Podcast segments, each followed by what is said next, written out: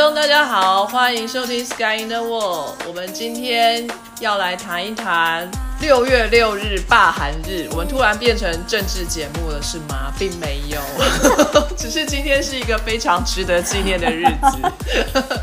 哦，今天高雄的朋友可能有悲有喜啦，吼。但是这是一个台湾历史上是一个非常重要的里程碑啦。谁把九五八跨鬼哈，一个政治人物就这样子被拉下台了，然后，然后我们可能有一些朋友会感到非常伤心。好，那但是呢，我们也有一些朋友也会觉得是一个功成一件。不论如何，你是伤心要喝酒呢，还是你要开心要庆祝呢？我们这个时候都可以来一杯。哇，就是这个声音，好赞哦！真的感受到那个开心了。没错，我们现在身在台湾宝岛，对不对？COVID-19 扫不到我们，我们是如此的安全，但我们政治稍微有一点动荡，但没有关系。台湾最著称的，除了台湾最美的风景是人之外，还有我们最 proud of 就是我们的食物了，对不对？台湾呢有这么多的美食，可是呢，大家最喜欢拿来配啤酒的是什么？卤味，对不对？讲到配啤酒就要吃卤味。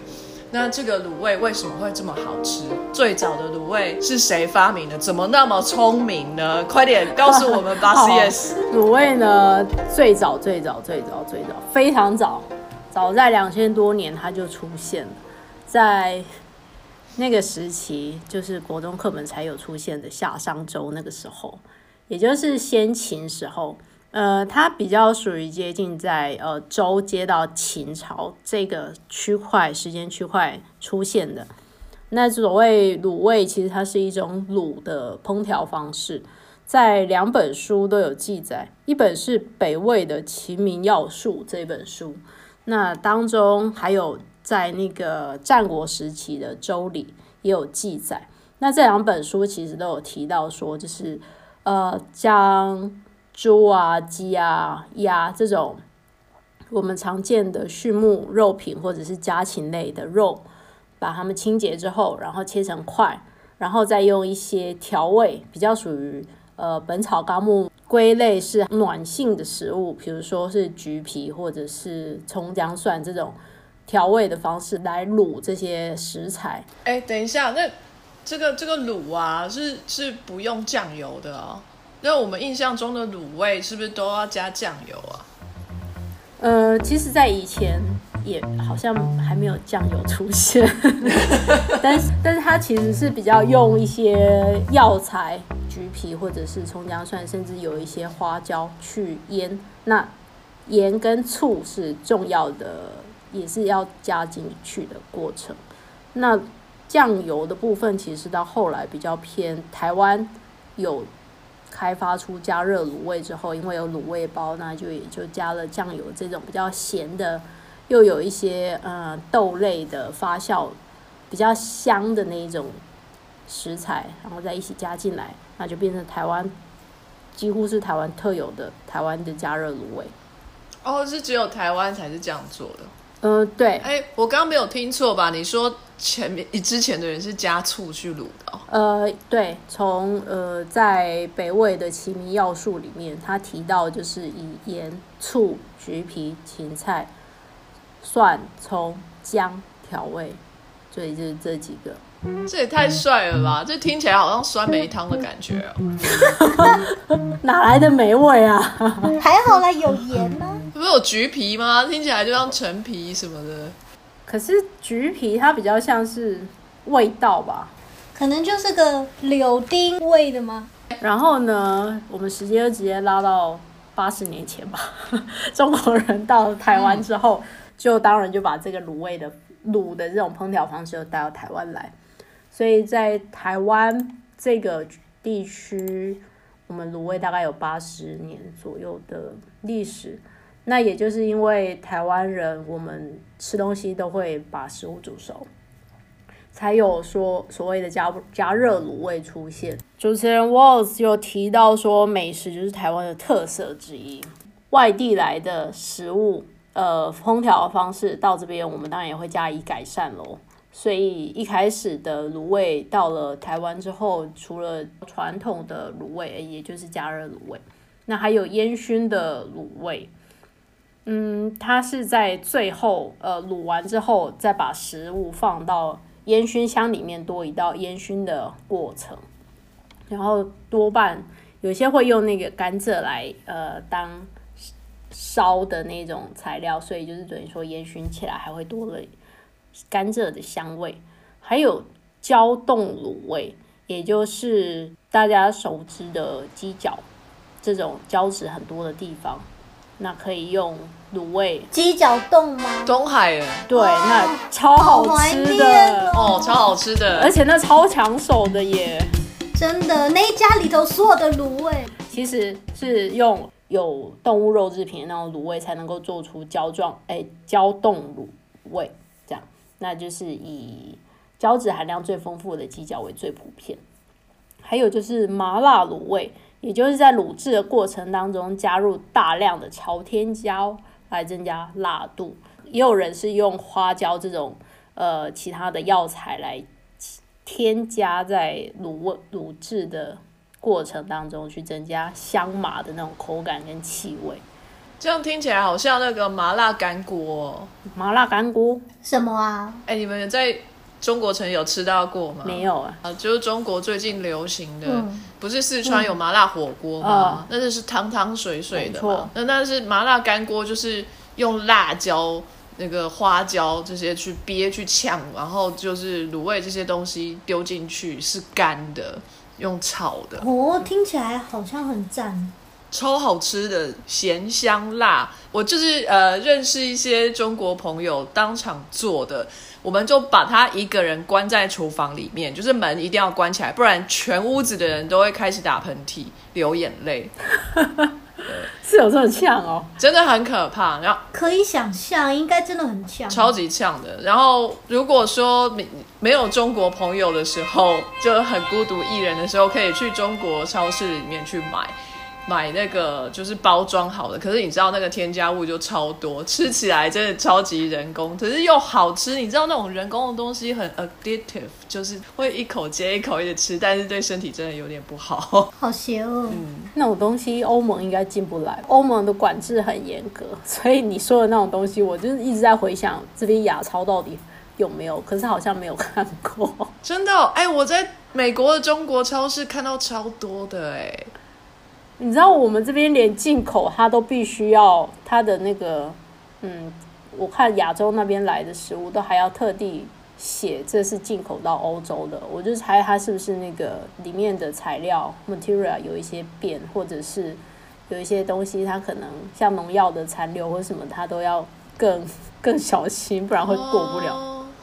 我在英国的时候很少去亚超，因为很穷，那个进口的东西加了关税就特别贵，所以我就不大会去。，然后那可是在美国就很便宜啊。然后我在美国的时候，几乎两三周都去一次亚亚超，然后那边甚至连整个麻辣火锅哦，是连锅子都有的麻辣火锅，它就就是它有那种怎么说啊，像。呃，就是有一种像暖暖包一样的东西，可是它可以很热很热，所以你真的是一整个锅子打开，加了白开水，冷的白开水，可是你下面那个暖暖包撕开，它就会热，然后那个上面的火锅就真的就烧起来，那是一人小火锅这样子。好神奇的东西哦！我这边是绝对没有。太夸张了吧？这是泡面火锅吗？对，泡面火锅。哎、可是因为这里的亚超其实也是买得到那个麻辣锅的汤底，可以啊，但你的料要自己去买啊。如果你一个人的话，你每一样都买，就是吃不完嘛。那所以它那个一锅就是里面超多小包装，完全不环保，就是每一个就是都分开包装，什么笋丝啊，什么豆干什么的，一个一个一个全部都，光是打开那整个包装，就可能就要花你五到十分钟的时间。好疯狂啊！我对于下面那个小暖暖包暖到可以让火就是水煮滚，觉得太神奇了。我这边是没有看过。好吧，可能美国真的很屌，这样，不是，就中美关系还很好的时候，还可以看得见。我没有，我跟你讲，现在中美关系不好，那个东西可能就会开始爆炸。那个麻辣卤味，对，好，接下来啊、还有最后一个就是盐水白卤，那这个是卤味里面最难制作的，它就只用高汤、洋葱、盐巴简单的调味，也就是少了刚刚我提到，比如说花椒或者是橘皮那种比较重口味的呃材料。那可是它腐坏的速度也是最快，然后保鲜期最短，然后也很要很重视那个保存的温度，所以盐水卤味其实是比较少人在卖，然后它保存的也会比较短，那所以大家买的时候也要小心一下，到底品质到底如何咯。这是盐水鸡吗？对，我也在想。嗯，我觉得有点像盐水鸡耶。不过盐水鸡我的确买了都现吃、欸，我好像没有放过它。可是盐水鸡它很厉害，我觉得它厉害的地方是在于那个盐水鸡的皮是脆的。它是又 Q 又脆，真的是 Oh my 哦天哪，我好怀念那个通化夜市那家盐水鸡，还有它旁边好，我帮你吃。旁边那个青木瓜青木瓜沙拉，哦也超好吃的，在欧洲听到这些，好痛苦啊！真的是很折磨哎。在欧洲想到这些东西，哦，这是禁忌的回忆，不能想。结果等一下下节目之后，队长就赶快跑去也是不错。可是我家楼下就有盐水鸡了，等一下去买一下好了，来配个酒。我跟你讲不一样啦，不一样。哦，好啊，OK。那为什么卤味会这么好吃呢？嗯，就不过就是一些香料跟这些卤料放在一起煮，为什么会让东西这么香、这么好吃，让人一口接一口没办法停下来呢？我现在好想吃哦。那就让小鸡来为我们解答吧。好，天哪，今天很难得由我负责讲解科学的部分，耶！科学小鸡，科学小鸡。我好紧张哦。对，好，所以我们的卤味会为什么会这么好吃呢？其实它包含了两种反应，就是所谓的焦糖化反应和梅纳反应。然后很特别是这个梅纳反应，它是在法国的一个化学家，他他的那个化学家叫路易斯卡米拉梅纳，所以就叫梅纳反应。他在一九一二年的时候首次描述了这个现象。哎、等一下，等一下，我对这个名字有问题。路易斯卡米拉，他到底男的还是女的啊？我也觉得很奇怪，因为他是路易路易斯嘛，然后他第二个名字是卡米嘞，然后我就想说，嗯，那应该是女生吧？可是因为路易斯，哎、不，路易斯在美国是男女都可以，可是法国所以其实性别不明，这样。性别不明，猜测为男。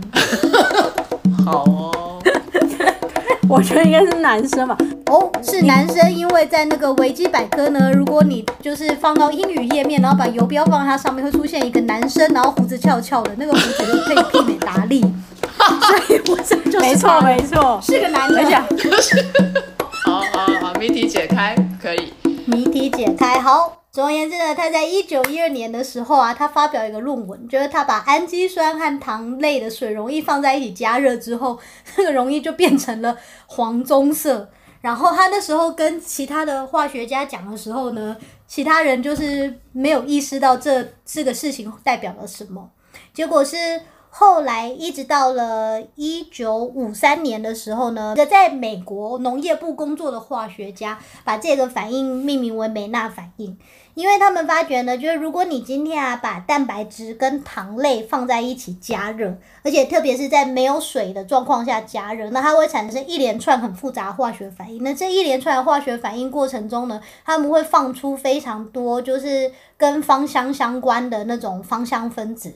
所以就是这些芳香分子就大大增添了食物的香气和和就是当上食物就是色香味俱全，而且因为它的颜色又会变成了黄褐色，就让大家觉得看起来更好吃。所以比如说我们今天。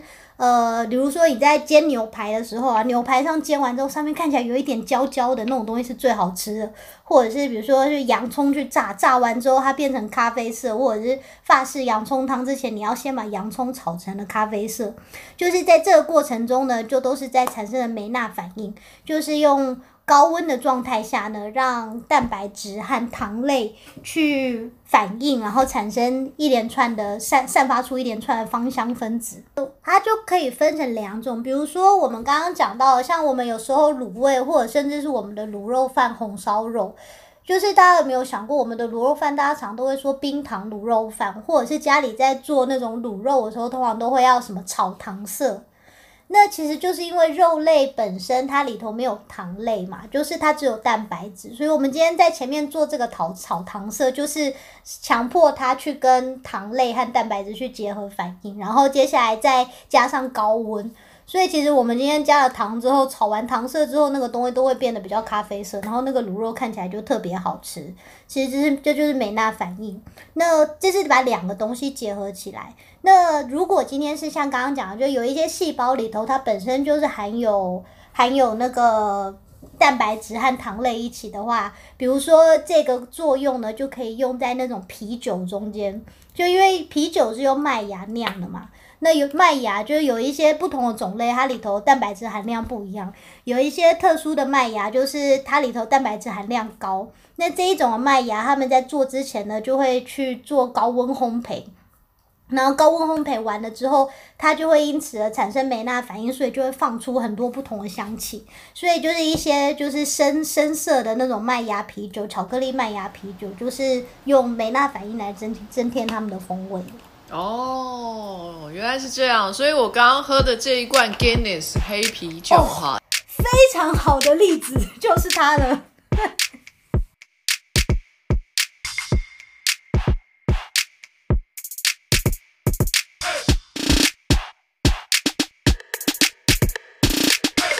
那在台湾，当然，刚刚队长，哎，刚刚我要怎么称呼你啊？对我们从来没有称呼过他，哎。他从来没有出现过主持人名哎，我突然发现。你要叫队长也可以，叫沃也可以，叫雨茹也可以，都可以，就是叫沃或是强哈。强也太奇怪了，就沃吧。好沃哦好。